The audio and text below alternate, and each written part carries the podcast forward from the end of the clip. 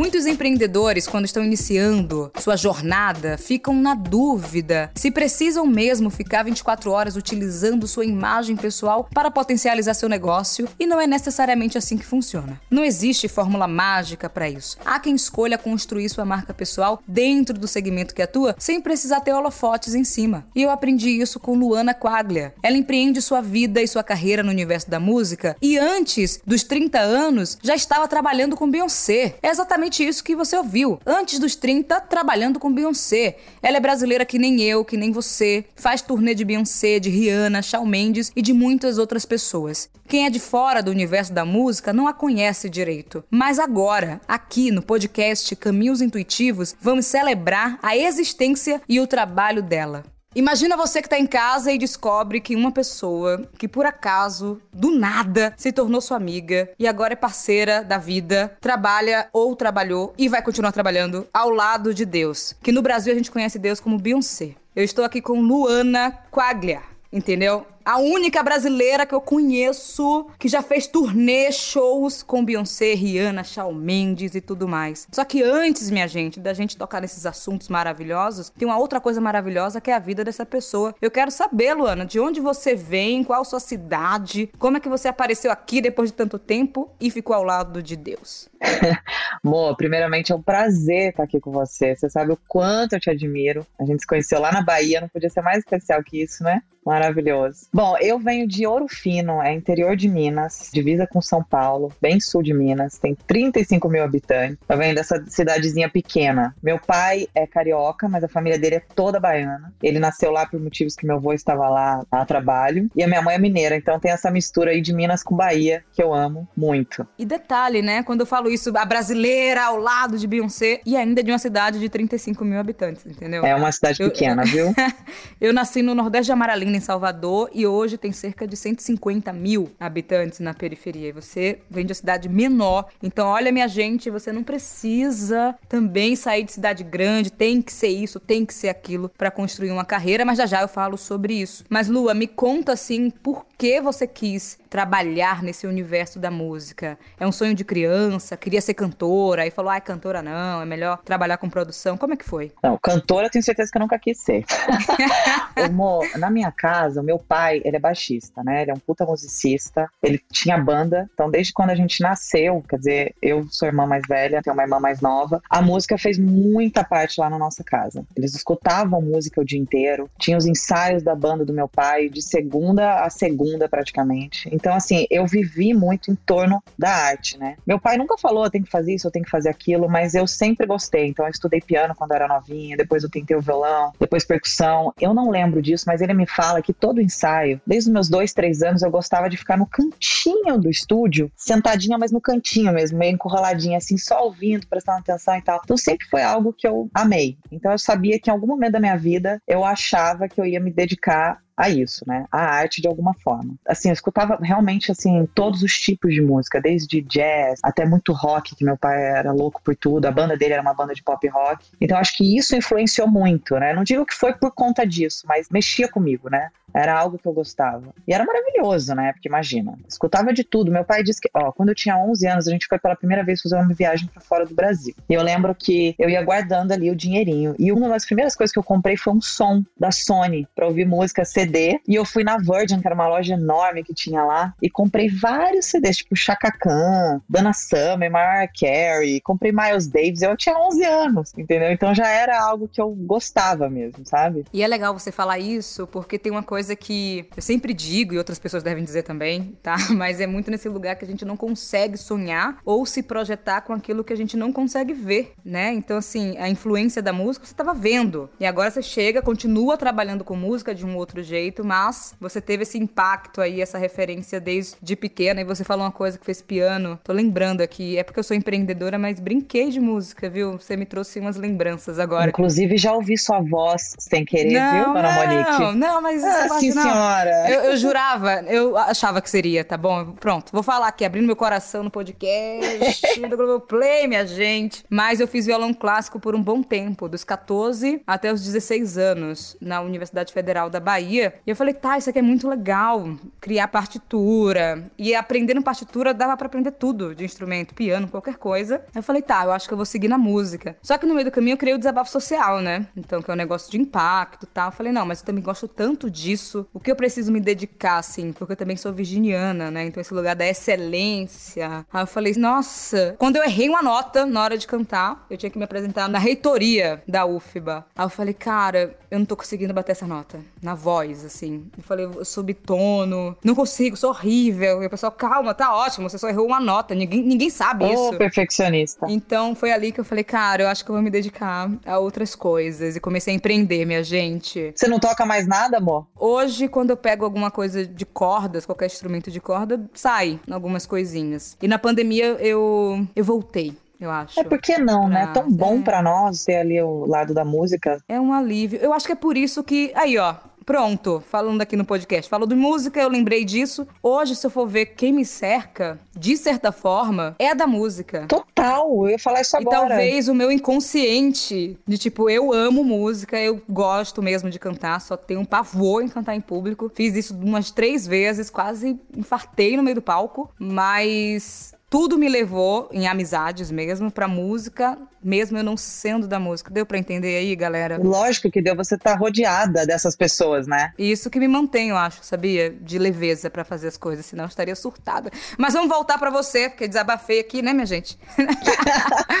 Já que eu falei isso, né, abri meu coração e meus bastidores. A gente se prepara para isso? A gente precisa estudar o quê para trabalhar na parte de produção, empresariamento, qualquer coisa que não necessariamente seja estar no lugar de cantora ou cantor? Como é que a gente se prepara, Lua? Amor, quem sou eu para dizer como as pessoas devem ou não fazer, ou o que elas devem fazer? Eu, na verdade, eu optei, eu estudei, eu fiz publicidade e marketing, né? Eu acho que existem vários, e assim, quando eu estava na faculdade, uma das coisas que eu fiz, e graças a Deus eu fiz, foi estagiar. Porque eu falava, ah, como é que eu vou saber exatamente o que eu realmente quero fazer da vida? Então, acho que na prática eu ia sentindo o mercado, então eu sempre optei. No segundo semestre eu já comecei a estagiar, né? Outra coisa que eu também faço até hoje, que eu estudo até hoje, são cursos, né, que vão além da faculdade. Cursos que tem até online, né, cursos que são de três meses ou de um mês, ou até de softwares, né, tipo Excel, que eu acho que nessa área de produção é muito bom ser organizada. Eu tenho alguma coisa em virgem aí, que agora eu esqueci da minha astrologia aqui, mas isso ajuda muito, você ter essas ferramentas. Então eu acho que nada vai substituir a prática e a experiência, mas o estudo e os livros e tá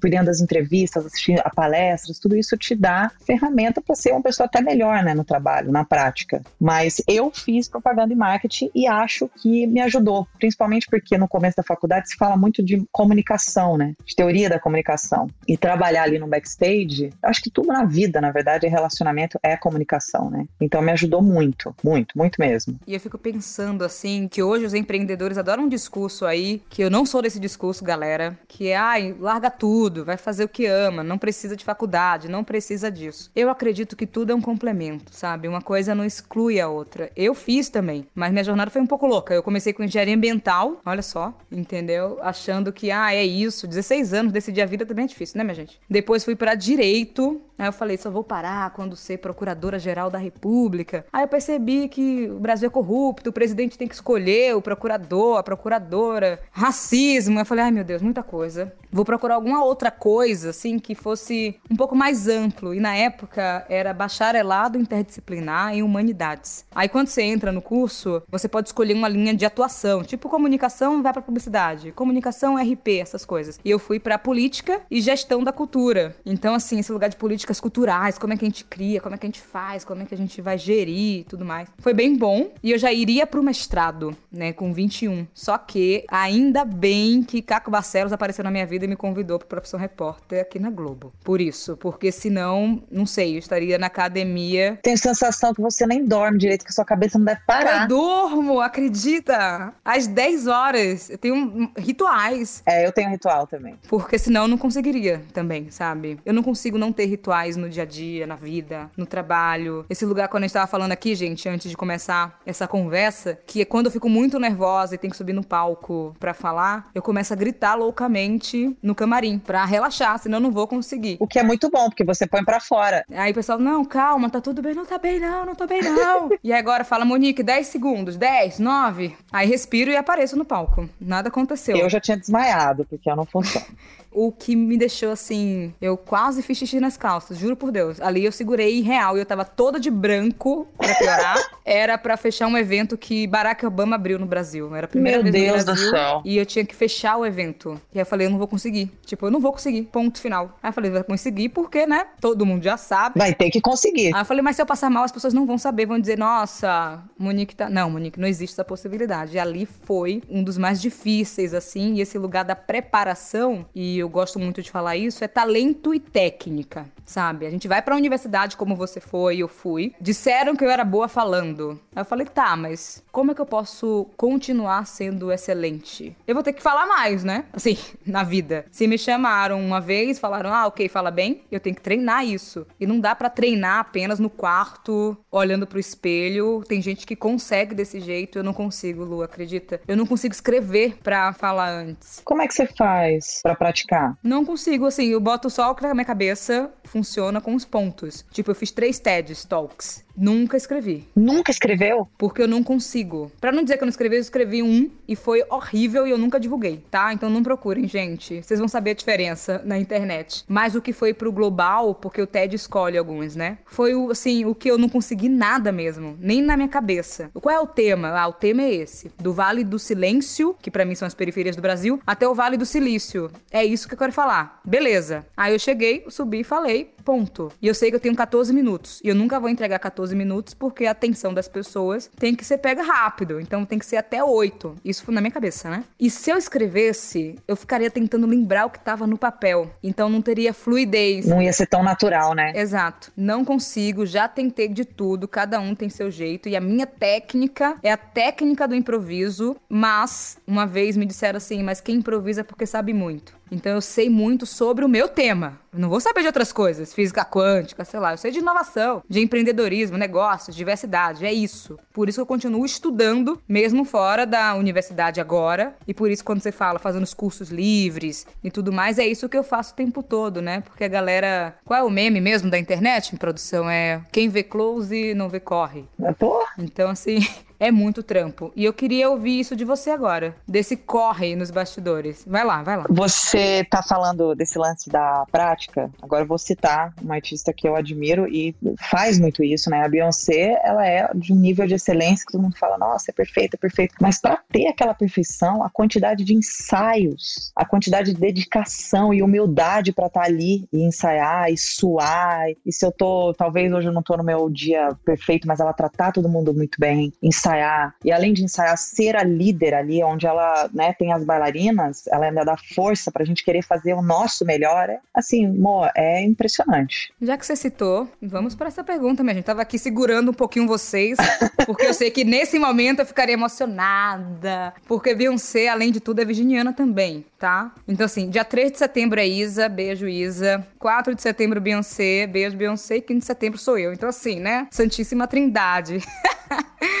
E, Lua, pelo amor de Deus, como é isso? Assim, como foi a experiência de chegar perto de Deus, conhecê-la, trabalhar com ela antes dos 30 anos e continuar nessa relação de trabalho? Como é que você saiu de uma cidade de 35 mil habitantes e foi parar ao lado de Beyoncé? Bom, eu acho que não tem atalhos, né? Existe muita relação, você tem que ter muita determinação, muita paixão envolvida por tudo que você faz. Como que aconteceu? Bom, eu vou ter que voltar um pouquinho, porque como eu sempre quis trabalhar com a arte, existia uma parte da minha vida que eu jurava que eu queria trabalhar com cinema. E aí, quando eu estava na faculdade, eu estagiei na O2 Filmes, na parte de produção executiva do Internacional, inclusive. Gostei muito, mas eu falei, putz, acho que não é aqui ainda. Aí transitei por outras áreas até o dia que eu fui trabalhar na Geo Eventos, que era uma empresa de eventos da Globo, que fazia o Lola Palusa, era um dos eventos que existia dentro desse guarda-chuva lá de eventos. E quando eu estava trabalhando no Lola, eu cuidei especificamente da área VIP, então eu cuidava de convidados das bandas, de algumas pessoas das bandas e tudo mais. E ali eu, sabe quando você acorda com vontade da cama, vai dormir feliz, aquela, eu falei, cara, eu acho que é isso que eu gosto, acho que é isso que eu amo. Gosto de trabalhar com produção, gosto de cuidar, gosto de resolver, mas eu acho que eu quero, já que eu quero trabalhar com isso, eu gostaria de trabalhar com os melhores da indústria, né? onde que estão os melhores hoje, né? A maioria, bom, por números e tudo, estão nos Estados Unidos. A Beyoncé sempre foi, sempre amei a música dela, desde Destiny Child. Assim, sempre fui admiradora do trabalho das meninas, inclusive da irmã dela, da Kelly e tudo mais. E eu lembro, agora indo um pouco mais pra frente, que em 2013 eu tava fazendo uma produção frila, num programa da Xuxa, inclusive, e eu tinha um amigo ali na produção e tava na época de acontecer o Rock in Rio e eu vi que a Beyoncé ia estar no Rock in Rio. E eu falava para ele, poxa, queria tanto dar um jeito de entrar nesse mercado internacional e se fosse com ela, então acho que parece que ficava falando isso para ele e mentalizando e ali, né, trabalhando junto, ele vendo como eu trabalho e tudo mais. Ele falou, Lu, depois de uns dias assim, acho que me sondando, né, vendo como eu trabalhava, eu tenho uma amiga que tá lá no Rock in Rio e ela tá entrevistando angels, né, pessoas para estarem com esses artistas, só como tradutor mesmo, de português e inglês, né, para ajudar no dia a dia quando eles estiverem aqui no Brasil. Aí eu falei, cara, será que você não consegue uma entrevista? Eu faço o que for, não cobro nada, eu só quero entrar. Aí eu fui fazer entrevista com ela e falou, claro, vamos fazer, você fala inglês e tal.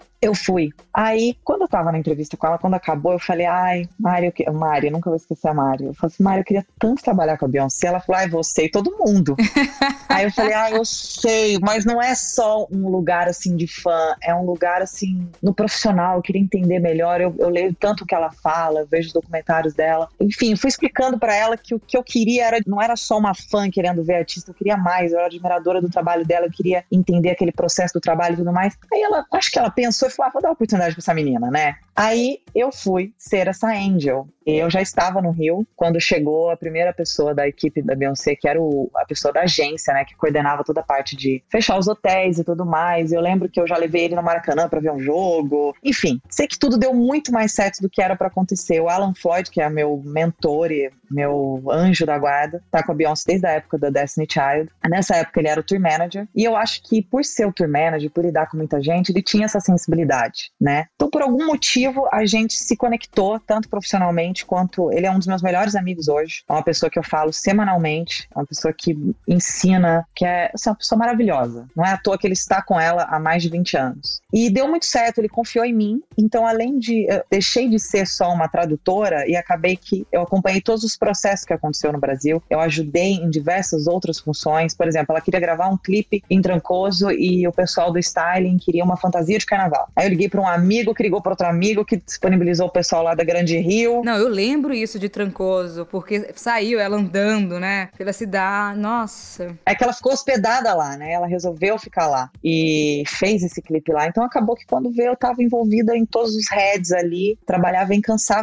óbvio. Eu tenho uma coisa que eu acho interessante, não sei se vai ser interessante para as pessoas, mas como eu desde criança, desde que eu estava na barriga da minha mãe, eu ganhei um cavalo. Vai parecer meio esquisito contar essa história, mas eu acho que faz sentido. E aqui, como é você, eu vou te contar. Então, desde quando eu nasci, eu tinha essa relação com o animal, o cavalo. E o cavalo, não sei se você sabe, ele é extremamente sensível, né? Você monta no cavalo, ele sente o que você está sentindo. Então, se você tiver com raiva naquele dia, ele vai sentir, ele vai naturalmente. Então, isso me deu uma sensibilidade maior, assim, na vida, né? Então, não é que eu cheguei lá e fiquei o tempo inteiro em cima das pessoas querendo mostrar serviço. Eu fui sutilmente, falava, ó, oh, eu posso ajudar com isso, se precisar, eu posso, sabe? Com bom senso, sabe? Essa sensibilidade eu acho que foi de ter vindo do interior e ter tido essa conexão tão grande com os animais, né? Então, eu acho que isso tem a ver, né? Não sei se tem. E, e funcionou. Depois disso, a gente continuou essa jornada aí maravilhosa. E agora você falou como foi a primeira vez de estar perto de Deus. Meu cérebro travou. Primeira vez que ela desceu, assim. Quando eu a vi a primeira vez, ela estava com o Jay-Z. Então, assim, a hora que os dois entraram, era tanta luz. Eu travei. Se eu travei, eles andando. Tava no Made America, em 2019, que a curadoria é de Jay-Z. E aí a Tidal que me chamou, né? A Tidal chamou. E aí eu falei, beleza, só tem gente de brasileiro aqui, minha gente? É, só vocês. Eu falei, meu Deus. Aí eu fiquei hospedada no mesmo hotel que a irmã, né? Perguntando se tava tudo bem. Eu falei, não, tudo certo. Então, eu falei, ah, tô a um passo, tô a um passo deles. Eu, falei, eu perguntei, eles estarão aqui também? Tipo, não, eles nem vão vir pro festival. Claro que iriam, só não ia avisar, né? Aí na hora tava tocando o Anderson Paak. E eu lá, uhul, maravilhoso. Aí Lucas é super alto. Lucas é meu sócio, minha gente. Tava comigo. Ele falou assim: todo mundo tá correndo. Ah, não, tudo bem, ali é Beyoncé. Tipo, normal pra ele. Aí eu falei, Lucas, você tá dizendo que você está enxergando. Sim, ela tá aqui atrás. Tipo, você tá vendo que ela está aqui atrás. É. Aí eu comecei a chorar. Eu não consegui fazer nada. Eu comecei a chorar muito, muito. Era dia 31 de agosto de 2019. Aí eu falei: quer saber? Eu não posso ficar chorando. Eu vou lá. Aí eu comecei a andar. Só que chegou um monte de gente com câmeras, não era nem celular, assim, aquelas câmeras absurdas. E ela falou não. E ela começou a dizer que não, tal. E eu chorava. Tipo assim, pelo amor de Deus, me nota, porque eu não tô conseguindo nem falar. Eu não falava absolutamente nada. Aí tinha um camarote da Rock Nation, assim, aí Jay-Z esperando ela lá sentado. Aí depois terminou o show de Ano Supac, tava lá. Aí depois começou a aparecer Rihanna. Aí eu falei, que, que Rihanna tá fazendo aqui, gente? Porque no dia 4 de setembro é aniversário dela. Então fizeram, bateram parabéns, todo mundo junto antes, porque tava todo mundo lá. Aí eu falei, eu não acredito que eu estou vivendo esse momento. Eu estou a um passo dela. Todos os sobrinhos dela, dele, de Jay-Z no caso, estavam no mesmo hotel que eu. Eles falavam comigo todo dia, tomavam café comigo todo dia de manhã. Por que não me convidaram para aquele momento de empresários? Era só isso que eu passava. Imagina o que é conversar sobre negócios, assim, com Jay-Z, Beyoncé, Rihanna, minha gente. Eu só olhava e pensava nisso. Cara, Monique, você também é empreendedora. Eles vão entender que você é empreendedora no Brasil. Pelo amor de Deus, não consegui nada. Tenho vídeos tremendo. Dá pra ouvir mais eu chorando do que qualquer outra coisa. Nunca mais postei esse vídeo porque dá muito gatilho. E quando você fala isso do Rock in Rio, eu nunca vou esquecer também, sabe por quê? Foi uma sexta-feira 13, dois dias antes do meu aniversário. E em 2013 eu não tinha grana, sacou? Pra sair de Salvador e pagar um Rock in Rio, fica, tipo... Aí eu pedia para todo mundo, gente, vamos juntos, porque aí eu consigo fazer uma vaquinha. Galera, não, não tenho dinheiro, ninguém foi. Eu falei, perdi a oportunidade da minha vida. Mas tá tudo bem, porque eu acredito que esse momento vai chegar muito nesse lugar do... E a gente vai junto. Do trabalho. Tá, tá entendendo, minha gente? A gente vai junto, tá registrado aí, Globo. Globoplay... Não, mas é muito louco, assim, do que você falou, Lua, de. Tem um lugar de fã, você é super fã. Você falou que Sim, você claro. Eu sou super fã, mas tem um lugar do que essas pessoas constroem. Exatamente. Sabe? Eu acredito mesmo em construir uma realidade que a gente quer viver. Eles estão construindo uma realidade que querem viver, sabe? Assim, é muito incrível. Inclusive, Beyoncé lançou uma carta aí, galera, depois procurem, sobre os 40 anos dela, que é o auge dela de felicidade. E é muito louco, porque eu tô sentindo que meu auge de felicidade é agora, com 27, sabe? sabe? Mas Thaís Araújo um dia me disse assim que teve que passar por muitas coisas e foi silenciada também por muito tempo para que a geração, a minha geração hoje, preta, mulheres, artistas, empreendedoras, pudessem fazer o que eu tenho feito hoje. Então eu fico muito feliz dessas pessoas. E já que eu desabafei tanto e me emocionei aqui, e se tem uma pessoa, você também trabalhou com Rihanna. O que é isso, Lua?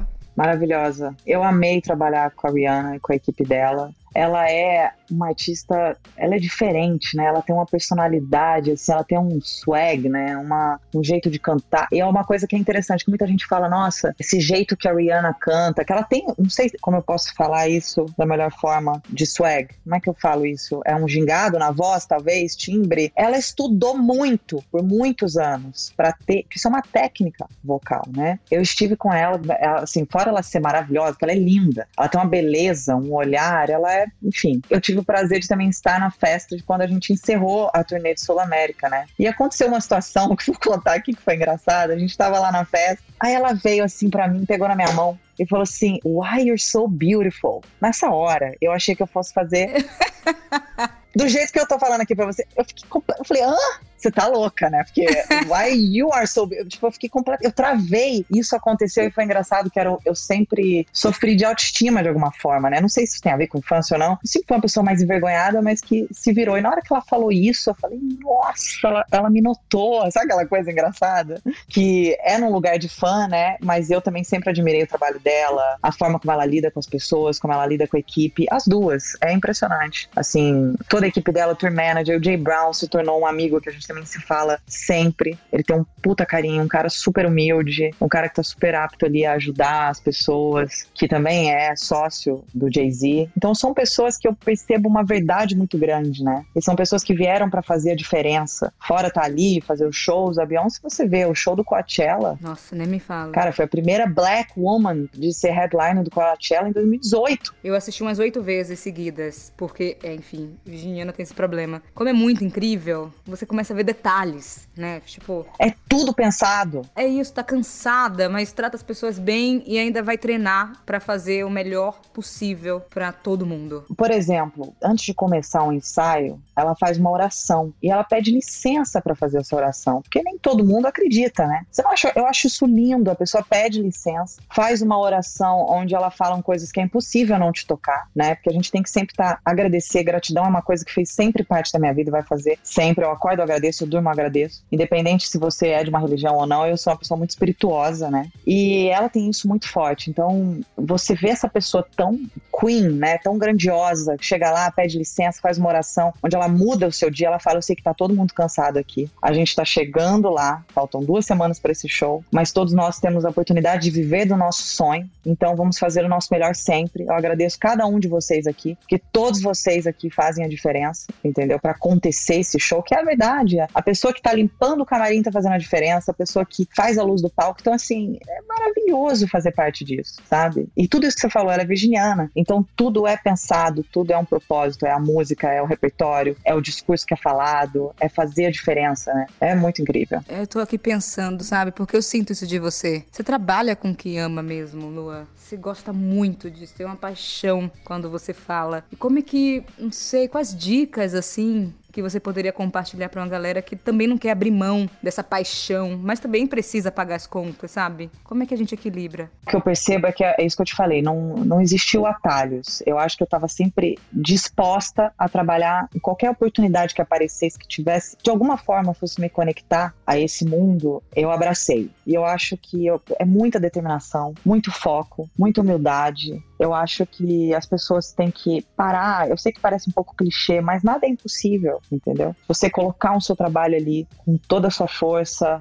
fazer o seu melhor sempre. Por exemplo, existiu momentos no Coachella onde era uma grande equipe, né? E eram 150 pessoas no palco. Vou limpar esse sapato? Vou limpar, vou limpar ele bem, quero limpar ele melhor que qualquer pessoa tenha limpado, entendeu? Então, assim, eu acho que você fazendo um bom trabalho, independente em qual área você está, com excelência e se dedicando, a consequência consequência disso vai ser o sucesso sabe? Vai vir esse sucesso. Alguém vai te notar. E provavelmente vai ser a pessoa certa, né? Tem uma questão, tem um lugar de constância, né? Porque a galera acha que é só fazer agora. Vou fazer só esse show. Você poderia ter feito só o Rock in Rio, por exemplo. Fica lá, acabou, beijos e volta para outras coisas. Fazer Lula Palusa, qualquer outra coisa. E esse lugar de ser constante é importante. Você falou a palavra, é constância. É você fazer esse bom trabalho não só para ela, mas para aquele outro artista que também tá começando, que é pequeno ainda, que é onde você vai mais aprender, inclusive. Porque a equipe equipe é bem menor, então você vai ter uma noção muito maior. Então, quem quer trabalhar com isso, começa com o vizinho, com a banda vizinha aqui, dos seus amigos, e faça um trabalho de excelência, sabe? Não é só porque você está trabalhando com a Beyoncé que você quer mostrar para ela que você é o melhor. Não, faça isso desde lá de baixo. É isso que eu te falei, não há atalhos. Você começa aos poucos. Por exemplo, uma vez eu pedi para Ivete, que o Dito, que é o braço direito da Ivete, é um grande amigo meu, e eu tive o prazer de conhecê-la também. A gente teve um breve momento profissional, foi muito rápido, mas ela notou em mim pela sensibilidade, ela falou: você devia ser daquelas que desde criança de alguma forma você organizava a festinha em casa. Então assim, é desde tudo isso, entendeu, amor? É desde lá de baixo, desde, desde o pouquinho você vai aprendendo, você vai fazendo e manter isso sempre, né, em todos os trabalhos. Você falou a palavra-chave, essa constância. E pensando nisso, assim, pensando na sua carreira, no que você faz, nas suas observações de mundo e também do que pode acontecer pós-pandemia, vamos ouvir aqui uma pergunta do Gladstone Silva, ele é de BH, e a gente responde aqui ou tenta responder juntas. E aí, pessoal, meu nome é Gleidson Silva, publicitário e criador de conteúdo de Belo Horizonte, Minas Gerais. É, a gente tem acompanhado né, pelo Brasil e pelo mundo a retomada né, dos grandes eventos, das grandes experiências ao vivo. Eu queria saber de você o que, que muda a partir de agora, depois de uma pandemia, no consumo de uma experiência ao vivo. Né? O que, que a gente pode esperar de inovação, de diferente, quando a gente vai num evento ao vivo, num show, depois de uma pandemia? O que, que você tem percebido de diferente você acha, amor? Eu acho que assim, com certeza que é o normal que vai acontecer. Acho que a segurança vai dobrar, né? O cuidado com o outro. Acho que as pessoas vão valorizar cada vez mais essa experiência do ao vivo, porque eu acho que é difícil substituir a experiência de um show ao vivo, né? Nesse lugar de inovação, inovador, eu fico me perguntando se talvez alguns shows vão estar assim também em outras plataformas ou ao vivo? O que, que você acha? Eu também não tenho, assim. Eu não tenho uma resposta, sabe? Exato. Vamos lá. O que o único festival que eu comecei a ver agora que tá rolando enquanto a gente conversa, que agora é o Afropunk de Atlanta. E eles nunca transmitiram em plataformas de gamer, por exemplo. Eles transmitiram na plataforma de game agora. Então eu não preciso estar tá lá, mas também a experiência do ao vivo, não é só, ah, vou fazer uma transmissão à toa. Escolher uma plataforma específica onde tem um público muito mais jovem também, a galera do game. Claro, tá agora mudando muita coisa também em relação a público, perfil e tudo mais, mas foi direcionado para um lugar, porque o previsível seria, sei lá, o YouTube ou qualquer outra coisa. Tem um, uma questão, claro, de segurança pública. Eu acho que eu nunca fiz tanto PCRs, né? Testes Nossa. De, de Covid para qualquer coisa. Vou ter agora nessa experiência, inclusive graças a você, muito obrigada publicamente aqui. Não sei como vai ser a minha reação no primeiro dia, por ter muita gente. Imagina, eu quero voltar, encontrar pessoas e um interesse em comum, assim, assistir aquele show, vibrar na mesma sintonia. Eu sinto falta, mas ao mesmo tempo eu não sei a reação das pessoas no retorno. É porque é um, assusta um pouco, né? É, imagina, entrar e ter uma pessoa do seu lado que pode tocar em você, não sei. Eu tenho um pavor ainda, mas Vamos lá, Monique. Então eu acredito que até dentro mesmo desses festivais vão ter lugares. Não sei se o termo é esse, tá? Mas é muito mais do que a pausa. Talvez seja do silêncio, sabe? Porque a gente vai estar tão desesperados, assim, que a gente vai querer viver muito. Exatamente. Mas ao mesmo tempo a gente não sabe como vai querer viver, porque é na hora que a gente vai sentir se vai ter pânico, se não vai ter pânico. Então, como é que a gente desliga, né? E aí já fica uma dica, gente. Consultoria gratuita. Coloca um espaço do silêncio, porque eu acho que eu vou precisar. e pessoas que têm esse perfil também talvez precisem do lugar do silêncio mesmo uma caixa lá, sei lá. Mas esse lugar do híbrido com certeza vai existir. Ah, isso aí eu acho. Acho que já está rolando, né? É, eu quero continuar assistindo outros grandes festivais com grandes artistas, mesmo não estando no país. Claro, no primeiro ano eu quero ir pessoalmente mesmo, presencial, para viver, mas eu acho que nos próximos eu não quero chorar porque eu não vou no Coachella, porque eu não fui no Primavera Sound. Eu acho que tem que ser uma premissa, né? Tem alguns que. O Coachella, se eu não me engano, ele já tem essa transmissão ao vivo, né? Acho que vai continuar. O Global Series é mesmo o que aconteceu ontem ou anteontem, agora esqueci, também foi simultâneo e, e, teve. Eu acho que nada vai substituir você estar ali ao vivo, mas eu acho que agora com certeza não vai ter como não passar isso de alguma forma em streaming, né? Igual você falou, talvez não só no YouTube, mas numa plataforma de gaming, que agora tá mudando muito, né? Assim. né? E o Afropunk criou uma plataforma própria, assim. Ano passado tive essa honra aí de estar perto de produção e tudo mais. E assim, é literalmente um globo. Imagina o mundo inteiro, o planeta Terra. E aí você escolhe para onde você quer ir, porque o Afropunk hoje tá em 10 cidades, sei lá, 10 países, não sei direito. Aí eu, não, eu quero de Atlanta. Então tem o seu momento com Atlanta. E você pode criar sua sala considerando que nos festivais presenciais tem a pista, tem um VIP. Você pode criar o seu VIP. Eu sou aqui normal, conjunto com você, eu vou criar uma sala que ninguém vai ver, só eu e os amigos que entrarem nesse link específico, a gente escolhe o país que a gente vai assistir esse festival. Então foi bem interessante, foram todos os países ao mesmo tempo e dentro da plataforma foi uma loucura, assim. Então talvez esse lugar de criar plataformas próprias, né, os festivais, pode ser interessante para a experiência mesmo, né? Não ficar só a live pela live live. Aí fala, ah, ok, live pela live a gente já conhecia. Então tomara que tenha alguma. Sei lá, mas esse ano eu quero ir pra Coachella, Primavera Sound, qualquer coisa aí, tô, tô na pista. E, e pensando nesse ao vivo, assim, para quem quer começar uma empresa como a sua, porque você é a sua própria empresa, entendeu? Luana é, é a própria empresa. Quais estratégias a gente usa, ou pelo menos precisa pensar na hora de formatar o caminho que a gente quer trilhar? O seu caminho tá muito claro, mas tem uma galera que quer tudo ao mesmo tempo. Talvez não seja possível de imediato, talvez depois. O que a gente precisa considerar nesse início de jornada e definir o passo a passo, os caminhos, as trilhas? Bom, difícil responder essa pergunta para Monique, né? Que é especialista nessa área, já vou começar falando disso. Bom, eu vou continuar falando sobre a paixão. Foquei no que eu queria fazer e aonde eu queria chegar de alguma forma. E eu comecei criando uma empresa mesmo, um CNPJ, uma empresa simples. E a partir disso eu fui me apresentando dessa forma também, né? A minha empresa sou eu e só tem eu. Então eu fui tentando criar uma excelente excelência dentro desse meu trabalho. E apesar de eu ser um pouco envergonhada em falar de mim, eu comecei a ter que criar, por exemplo, o LinkedIn, onde você escreve um pouco quem é a sua empresa, quem é você, qual o serviço que você presta. Eu acho que é bem por aí, né, amor? Acho que você pode falar muito melhor que eu. Não, mas é bom você falar isso, porque as pessoas precisam entender que, assim, esse lugar do atalho, de não existir atalho, é exatamente isso. Você reforçou muito. E teve uma coisa: nenhum empreendedor acorda e fala, ah, eu acho que eu vou criar um CNPJ porque eu gosto. Ninguém fala isso, gente. Não. Primeiro você precisa saber o que você quer aí, descobrir o que realmente vai te movimentar e fazer você continuar em movimento, porque é importante continuar em movimento, né? Sim. E depois você vai se preparar nos bastidores, que foi o seu caso. Você primeiro entendeu, é isso que eu quero, isso tá me movimentando, e depois falar, ai meu Deus, tenho que abrir uma empresa. Então, minha gente, entendam isso. Vai chegar o momento sim da burocracia e a gente precisa olhar para isso com atenção se quiser continuar em movimento. Se você não quiser, Aí você pode ouvir outro podcast, entendeu? Porque aqui a gente mostra como é que tem que fazer. Mas tem uma coisa também, Lua, de você falou de ser envergonhada, né, para falar, para mostrar quem você é, seu trabalho, mas você teve que fazer. Porque tem uma coisa, uma coisa é mostrar o seu trabalho, uma coisa é ficar aparecendo, porque as pessoas falam: "Ah, será que eu tenho que ser blogueira para fazer meu negócio funcionar?". E não, assim, você ficou de certa forma, uma coisa é no mercado que você atua, certo? Você é conhecida dentro do universo que você atua, mas não necessariamente você é uma pessoa pública, então você não precisa ser conhecida para chegar perto de Deus, que foi Beyoncé para trabalhar com Rihanna, para trabalhar com Shawn Mendes. O que é que você diz para uma galera que tem assim um pavor também de falar,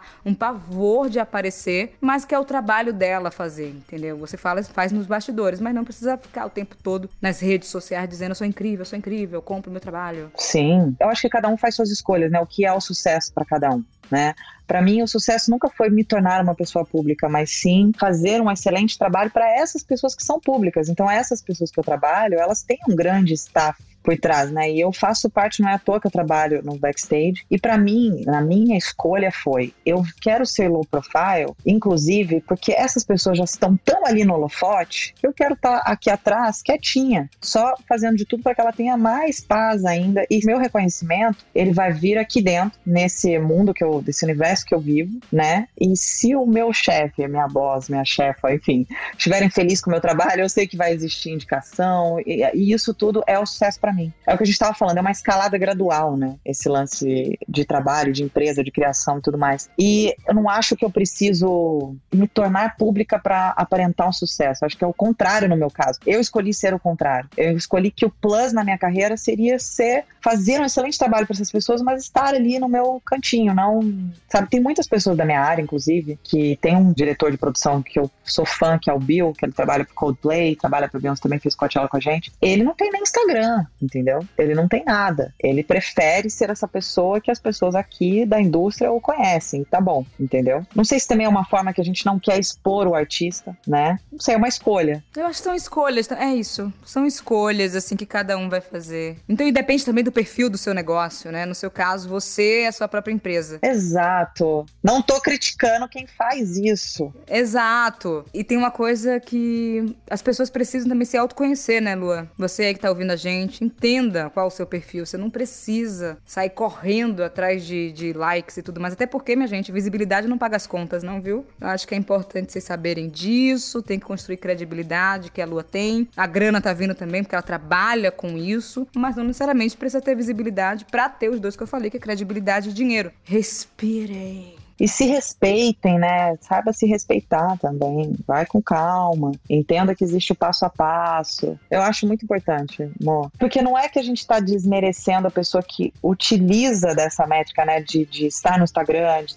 de usar o público para ter esse retorno. Eu não estou desmerecendo essas pessoas. Eu acho que é, realmente é uma escolha mesmo. É o que você. Porque não quer dizer que um ou outro qual que funciona melhor, né? Exato. Assim, eu demorei muito, inclusive. Porque eu comecei com 16. Eu acho que, sei lá, se tinha Instagram, não lembro. Só sei que eu comecei no offline. Aí eu falei, vou começar a escrever. Era Blogspot na época. Não sei nem se existe ainda. Existe? Sei lá. Nossa, olha. Aí eu comecei a escrever. Aí quando eu vi, a galera tava lendo. Os amigos não liam. Eu fico revoltada com essas amizades, né? Que a gente tá começando a empreender e tal. A galera não apoia. Mas sem sofrimento, gente. Continue fazendo trabalho. Constante aí. Faz sua verdade. Parece clichê, mas a gente fazendo o que a gente ama e a nossa verdade, as coisas fluem. E paciência, porque é gradual, né? As coisas vão acontecendo aos poucos. Às vezes você dá dois dois passos para trás para dar três passos para frente e por aí vai. Exatamente. Não, é porque a gente também não tem paciência, né? A gente quer ver resultado para ontem. Mas resultado de quê? Você nem produziu esse resultado? Que isso, né? Resultado de quê, gente? A gente não pode ter resultado daquilo que a gente não produziu, assim, ponto. Não vai ter. Exatamente. Você não vai ter o melhor espanhol da sua vida se você não treina e não estuda espanhol. Então, assim, não tem condições, gente. No empreendedorismo é a mesma coisa. A gente precisa fazer, sacou? Senão, mais um dia de frustração de algo que você nem se movimentou também a fazer. Isso que ferra tudo nas expectativas que a gente cria.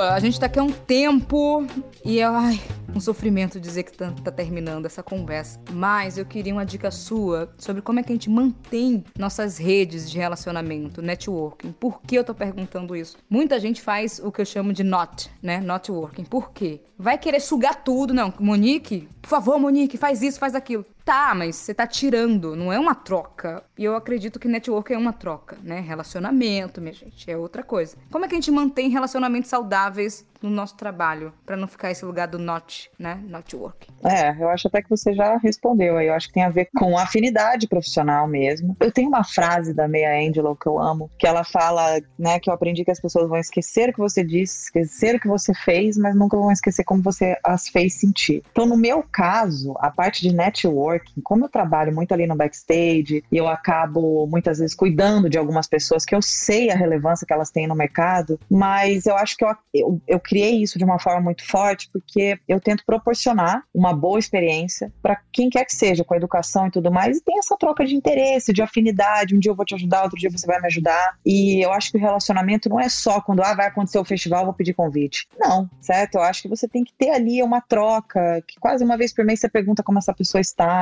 Óbvio, isso tem que ser natural. Também não acho que você tem que forçar a barra. Botar na agenda, né? Tem que colocar na agenda. É, vou botar na agenda. Não, vou, vou falar com fulano só porque ele é o VP de. Não, acho que tem que ser é um processo muito natural mesmo, né? E você tem que ter esse bom senso, essa que é o que eu te falei que essa sensibilidade que eu aprendi sem querer aprender com com o cavalo. Eu falo isso toda hora, parece mentira, mas é verdade, porque ele é um bicho muito sensitivo, né? Você consegue pelo olhar dele, pela narina dele sentir tudo. Então, eu acho que você vai entendendo o ser humano, o body language ali, né? A linguagem corporal, tudo isso ajuda muito. E sempre se mostrar disposto. Por exemplo, quando eu tô atrás de trabalho, agora, graças a Deus, eu, eu me sinto num lugar muito mais privilegiado, onde eu já conquistei, onde eu consigo fazer escolhas e tudo mais. Mas lá atrás, eu sempre me coloquei de uma forma, com esse pouco networking, eu sempre, quando eu trocava telefone ou e-mail, eu sempre mandava uma mensagem que foi um prazer conhecer e me colocava disponível se, se tivesse alguma oportunidade. Não ficava enchendo o saco da pessoa, e talvez daqui quatro meses mandava outra, sabe? Acho que eu, foi a minha forma, tá? De manter esse. Não, não, você sabe que eu sou super caseira. Oh, até demais, né, gente? Eu sou até demais. Hoje em dia eu falo que é engraçado, porque como a gente trabalha no entretenimento, a gente trabalha fazendo turnê, que para muitos, nossa, é um puta glamour, mas é uma relação, é super cansativo, não é nada fácil, você lida com ego, com competição o tempo inteiro. É muito... Então, quando eu tô em casa, você pode perceber que o... hoje eu sou uma pessoa que eu tenho os meus amigos, meus amigos que são minha família, que são poucos e bons, que eu, eu não me forço a sair por nada, assim, de uma forma ruim, né? Lógico que a gente tem que ceder, que eu quero ver as pessoas e tudo mais, mas como eu tô muito ali já no entretenimento, muito já no sair, né, no show e tal, quando eu tô em casa, eu gosto de ficar em casa, né? Mas eu tento ser sempre atenciosa com as pessoas que eu amo e as pessoas do meu trabalho. Eu nunca também disse não para ajudar as pessoas. Isso é uma coisa que eu gosto muito. Se me pedem uma dica, pedem uma conexão, pedem uma opinião, eu tô sempre disposta a fazer, sabe? Não tô, sou melhor que ninguém, não, mas é porque eu, eu tento fazer isso. É um exercício também, né, amor? A gente estar disponível. É demais. E ajudar as pessoas. Independente do que isso vai vir em troca. É importante, né? Não, e você falou isso de, de estar disponível, é muito louco, porque uma vez falaram assim: sempre deixe as pessoas saberem que seu celular vai estar ligado. Ah, falei, beleza, entendi, eu acho. E agora você falando, é exatamente isso sabe? Eu sei quando as pessoas me mandam mensagens, tipo, ó. A gente sabe. Assim, sério. Qualquer pessoa, você que tá me ouvindo, sabe. Entendeu? A pessoa, se ela tá há cinco anos do nada aparece dizendo que sempre soube que seu negócio iria dar certo. Tipo, como assim sempre soube? Entendeu? Você foi a primeira pessoa a dizer que era louca.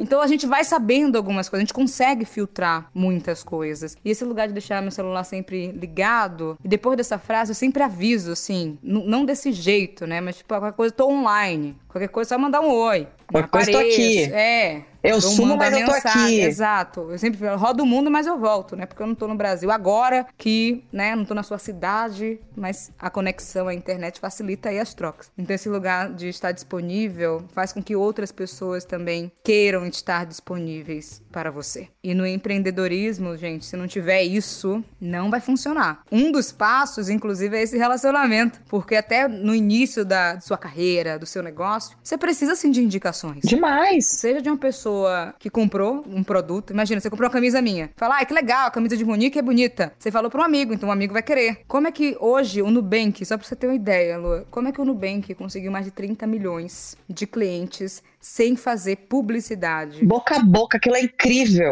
Exato. Foi agora, na Globo, inclusive, de um minuto. Foi a primeira, desde o dia da criação. Nunca teve na vida. Então é isso que a gente precisa começar a pensar nos nossos negócios, na nossa vida, na nossa carreira. Eu lembrei da live que você fez com Arturo Nunes, sim. E ele também fala daquela frase da Meia Angelo, que também é algo que é, é isso. Vocês do, do Nubank, é, aquela campanha é sobre as pessoas, sobre o que importa para vocês são as pessoas, né? Eu achei isso incrível. E ali, do que ele fala, essa frase da Meia que eu acho maravilhosa, é que realmente as pessoas lembram de como elas se sentiram. Às vezes elas não lembram quem é você e tal, mas elas lembram como você fez elas se sentirem naquele momento. Por exemplo, rola muito no backstage as pessoas precisarem de ajuda. Muita gente que eu já vi demais. Ah, não é meu trabalho, sabe assim? Não vou fazer, tô aqui tomando meu café. Eu sempre falei, não, eu vou lá ajudar. Por que não? Entendeu? Por que não? Talvez não esperando que aquela pessoa vai te ajudar depois, mas estar disposto a ajudar é sempre muito importante. Inclusive, se aprende, né? Porque você vai, transita pelas áreas, né? Se eu não passasse como jovem aprendiz, apesar de ter sido uma péssima experiência, jovem aprendiz, estagiária, fiz dois estágios ao mesmo tempo, um de manhã, um de tarde. Jura? E indo à noite pra universidade, ainda tocando desabafo social. Não sei como eu sobrevivi para contar essa história, não foi um momento legal. Meus pais nunca entenderam por que eu aceitei isso. Até hoje falam, por que você fez aquilo? Você nem precisava. Não, eu queria entender, eu queria muito aprender sobre esse universo de tecnologia. Então eu aceitei porque eu queria. E hoje eu trabalho com isso, né, minha gente? Então, assim, de certa forma, foi positivo no lugar da aprendizagem, mas foi doloroso. Amor, fico imaginando você daqui 10 anos. Eu não sei nem onde é capaz, eu não sei nem. eu fico pensando, tão novinha, eu tenho 10 anos a mais que você, quase. Não, aqui não, a mesma coisa. Você é jovem mais tempo, só isso. Eu sou jovem há menos tempo. Nossa, eu não sei. É um furacão. Qual você quer? É, é, essa seria a minha última pergunta para você, assim. O auge, meu auge, tá? Já que você falou isso eu tenho trabalhado muito para chegar num lugar de investidora, de pessoas, de projetos, de negócios. Por quê? Eu queria que tivessem investido em mim no início sem precisar ter que provar milhares de vezes que aquilo que eu tô criando faz sentido pro mundo. Hoje as pessoas entendem, que bom. Mas tem tantas Moniques e Luanas por aí que a gente pode conseguir identificar mais rápido e dizer que tá tudo bem eu colocar esse dinheiro, rede, contatos, tudo para você, porque eu sei o que você vai fazer com isso. É passar o bastão, sabe? É tipo, toma aqui o bastão e vai, eu confio. E eu tenho trabalhado e focado nisso nos próximos meses e anos aí. Já comecei tímida ainda, porque, né, não sou proprietária de coisas por aí, mas tô ok com algumas coisas. E com 27 anos, eu falei aqui da carta de Beyoncé quando ela falou de 40 anos, o auge da felicidade. Eu realmente sinto que eu tô muito feliz com 27. Só que depois que eu a carta, eu falei assim, daqui a 10 anos eu queria escrever essa carta mesmo, porque eu escrevo cartas para mim. Eu tenho uma plataforma que é Eu do Futuro. Eu escrevo por ano, para chegar no ano seguinte, na mesma data, aquilo que eu escrevi para não esquecer porque eu faço o que eu faço. Todo ano eu faço isso para mim. Isso é um exercício maravilhoso também. Chega no e-mail, assim, oi Monique, lembra de mim, porque é uma outra Monique há um ano, né, gente? As coisas mudaram. Exato, a gente evolui, né? Aí você começa a lembrar porque você faz o que você faz, assim, porque chega um momento que dá vontade de desistir, né, Lu? Tipo, tá exausta, parece que nada tá funcionando, o mundo é perverso, aí você fica assim, ai, tá bom, Aí você recebe uma carta sua, tipo, tá vendo? Não desista. não desista nunca. E eu me vejo nesse lugar, viu? De investidora tal. E o auge é porque eu admiro, já falei, todo mundo sabe que eu admiro Beyoncé e Jay-Z aqui. E Emicida só falou de Jay-Z no episódio dele. Ele, desculpa, é porque eu admiro muito ele. E no lugar de negócio também. Eu acho que é isso que as pessoas precisam entender. Quando eu, eles começam a criar fundos de investimento. Aí teve uma frase que ela falou, só que eu falei no TED, e ela falou depois. Eu falei, ela assistiu meu TED. Tá Maravilhosa, eu lembro disso. E aí, é muito nesse lugar. Como é que se um casal preto da música conseguiu criar também outros universos para além da música que movimentam a galera, eu acho que eu também posso fazer isso junto com meu companheiro Lucas, sabe? Tenho certeza absoluta que você pode fazer isso. Inclusive, você já está fazendo isso. Eu sou admiradora demais do seu trabalho e da sua pessoa. Você é tão jovem, amor. Eu não sei, né? O mundo é seu. Eu acho lindo, eu vou aplaudir sempre. E você sabe que o que eu puder fazer, que a gente já tá aí com nossas conexões, a gente já tá arquitetando aí não, as nossas já tá fazendo conexões. muito, já tá fazendo muito.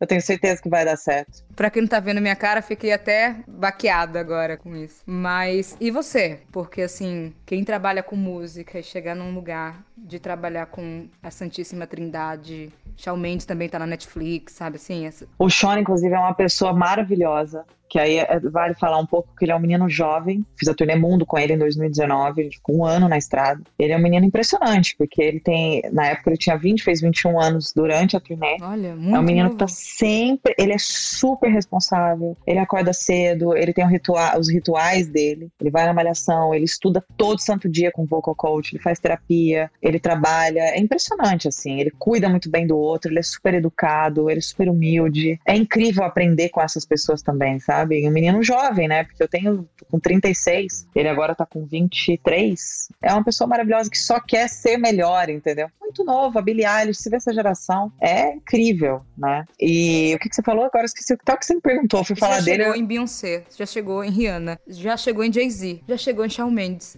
O que é depois disso, assim? Porque eu sempre fico pensando, eu falo, eu quero ir pro Coachella, por exemplo. Vou dar um exemplo bobo. Sempre quis ir pro Coachella. Aí teve Beyoncé. Eu falei, perdi Beyoncé. Não vou mais. Porque vai... quem é depois? Não tem. Não tem mais headline, entendeu? E você? fazer parte desse show histórico pra mim, eu não sei nem o que te falar. Foi 150 pessoas no palco, todo propósito e tudo mais, já foi assim pra mim o ápice do ápice do ápice, assim, sabe? O que eu aprendi, a quantidade de ensaios, de preparação, quantas vezes eu vi aquele show inteirinho, ela maquiada, com salto, dançando do começo ao fim, mais de 40 vezes. Aquilo ali, sabe, pra chegar naquela. Então, assim, se me perguntar daqui 10 anos, nossa, amor, eu quero ter nem sei, não sei te dizer. Eu quero, talvez, falando sinceramente, viu, eu queria ter outros trabalhos, que é isso que eu te falei, que eu queria depois sentar com você para conversar, onde eu posso, de alguma forma, também ajudar a fazer a diferença. Isso é uma coisa que eu sempre tive muita vontade, até de falar, me emociona um pouco. É que eu nunca soube por onde, porque eu me sinto assim, eu sinto que eu preciso aprender mais, saber mais, que eu sinto que eu fui uma pessoa privilegiada de uma certa forma, que ralou muito, mas eu não. A minha família sempre me deu condições para estudar e tudo mais. Então, eu quero de alguma forma, mas às vezes eu fico até envergonhada, que eu falo, nossa, o que, que eu posso fazer? Então, isso é uma coisa que com certeza eu quero ter na minha vida. Na parte de, de música, para mim, eu acho que o céu é o limite, né? Eu quero viver tudo que eu puder viver com essa galera que eu tenho, que eu admiro e que faz a diferença. Eu acho que para mim, que lido muito com paixão e tudo mais, eu gosto, isso é uma coisa que eu gosto muito de trabalhar com artistas que eu admiro, sabe? É a Faz minha total gasolina. sentido, né? Faz total sentido. Então, hoje, se eu consigo ter essa escolha de uma certa forma, eu busco isso, né? Pessoas que fazem o bem, que fazem a diferença. Então, eu quero daqui 10 anos ajudar a Monique alguma coisa, em todas as coisas maravilhosas que você faz. Quero ter muita paz de espírito que eu fiz a, a diferença em algum lugar ou toquei alguma pessoa. Não sei, porque realmente no lado da música, as coisas que eu vivi hoje, eu sou grata demais. Eu já vivi uma turnê, eu vivi turnês mundiais, eu trabalhei com pessoas que eu admiro e que fazem a diferença. Então, nossa, nem sei te dizer, amor. Não, mas foi bom. É bom que já daqui a 10 anos eu volto, talvez com o meu próprio talk show aí e tudo mais. Também quero voltar pra comunicação com mais força, que eu deixei de canto. Nossa ópera Enfim, eu brasileira. acho que é voltar com. Nossa, Manuel da Globo falou uma frase uma vez que eu dei risada, achei que era uma piada, mas agora eu tô começando a acreditar. Que assim, hoje a gente demora 10 anos pra construir uma Monique Evelyn, 4 meses pra destruir uma Monique Evelyn com as redes sociais. E sabendo disso, você é a nossa única chance de termos uma Oprah, porque não basta ser comunicadora. Nossa, arrepiei inteirinha. Que eu nem vi isso e acabei de falar isso, hein? Eu falei assim, cara, desde maluquice. Ele, não, porque não basta ser comunicadora. Porque a Oprah é da comunicação, mas é empresária, não necessariamente estuda jornalismo pra fazer aquilo. É ativista. Eu falei, ah, eu sou Oprah, obrigada. Mas eu entendi cinco anos depois. Eu tô aceitando algumas coisas, acho que é difícil, assim. E esse episódio específico, acho que eu tô abrindo todas minhas vulnerabilidades que eu não tinha aberto publicamente. Porque é uma coisa de como não deixar a síndrome da impostora ser maior do que aquilo que você quer fazer. Então, tem, se bate a síndrome, no meu caso, assim, 5 segundos. Falei com ele, tipo, desde maluquice, não sei o que, parei. Mas faz sentido o que ele tá falando, né? Lógico gente? que faz, total Eu tô sentido. estudando, trabalhando. Falei aqui que eu quero ser investidora e tudo mais, que é o próximo passo. E tem sido escolhas conscientes. Porque primeiro vem o inconsciente, sabe? Você vai fazendo. Tá, beleza. Aí quando você para assim, peraí. Mas é isso que você quer da vida mesmo, tipo, a longo prazo. É isso. Aí eu falei, ah, pra mim mesmo, falei, é. Então agora tem que ser consciente de todas as suas escolhas. E aí dos 20 para cá, então tenho 7 anos, de forma muito consciente, fazendo o que eu faço, absolutamente tudo. Tudo. Eu tenho a sensação que tudo que você faz, você tem a consciência exatamente do que você tá fazendo e da sua responsabilidade ali, sabe? E a consciência é bom para não ser fardo, entendeu? Tipo, a gente sabe da responsabilidade. Você sabe da responsabilidade que é fazer um Coachella. Você sabe. Por mais que tenha um time inteiro, você sabe a sua responsabilidade ali. Eu sou responsável por isso também, sabe? Porque a internet cancela todo mundo. Mas eu, com a responsabilidade que eu tenho comigo e pro mundo, eu tô nem aí, sacou? Porque eu sei o que eu tô fazendo. Exatamente. Não vai ser uma galera que não sabe os nossos bastidores, o meu, o seu e de outros empreendedores da própria vida, que vai fazer interromper a jornada. Não vou interromper a jornada de uma construção que eu sinto que vai ser poderosa. Talvez eu não veja os resultados, assim, em escala pro mundo, do jeito que eu gostaria, enquanto estiver viva. Mas eu tô fazendo aqui, ou pra estar tá fazendo lá, você tá fazendo aqui perto de mim no Brasil também. A gente vai se encontrar pelo mundo, tem Beyoncé lá, sabe assim? Cada um tá fazendo sabendo que é a peça do quebra-cabeça.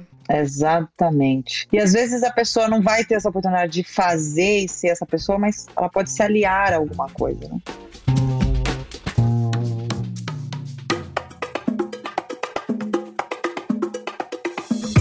Como conquistamos aliados no meio do caminho, minha gente? Essa é a pergunta final. Não precisa responder, Lua, nem eu vou responder. Vou deixar vocês aí que estão ouvindo a gente responder cada um sozinho, sozinha. Ai, Lua, foi ótimo. Foi assim, nunca me abri tanto publicamente. Sei nem como reagir. Depois eu vou processar na terapia isso, mas eu acho que foi importante, porque tem uma questão de. É bom que a galera entenda também que Monique não é só negócio, sabe? Tem sonhos, medo, vai chorar, vai travar vai se arrepender, vai voltar. Exatamente. Você também, é tipo assim, poderia ter sido isso. Não, mas pode ser isso. Não sei se eu quero aparecer, vou aparecer. É isso, somos pessoas e pessoas têm suas complicações e crises também. Todos nós, inclusive esses artistas que a gente falou hoje, tem também, né? Tá tudo bem, galera, respirem. Ai, muito obrigada por essa conversa. Obrigada a você, não sei nem como agradecer. Muito Ai, obrigada. Já agradeceu a Prazerzaço aqui. Também nunca falo nada com ninguém, você sabe, né? Não, agora todo mundo já vai vontade. saber. Quem é a jovem por trás de tudo isso no Brasil? Ah, quem é a pessoa que conseguiu trabalhar com Beyoncé antes dos 30? Quem é a pessoa que não precisa ser conhecida por chegar perto de e, e chegou perto de Deus, mesmo sem saber nome, sobrenome, nem como se parece.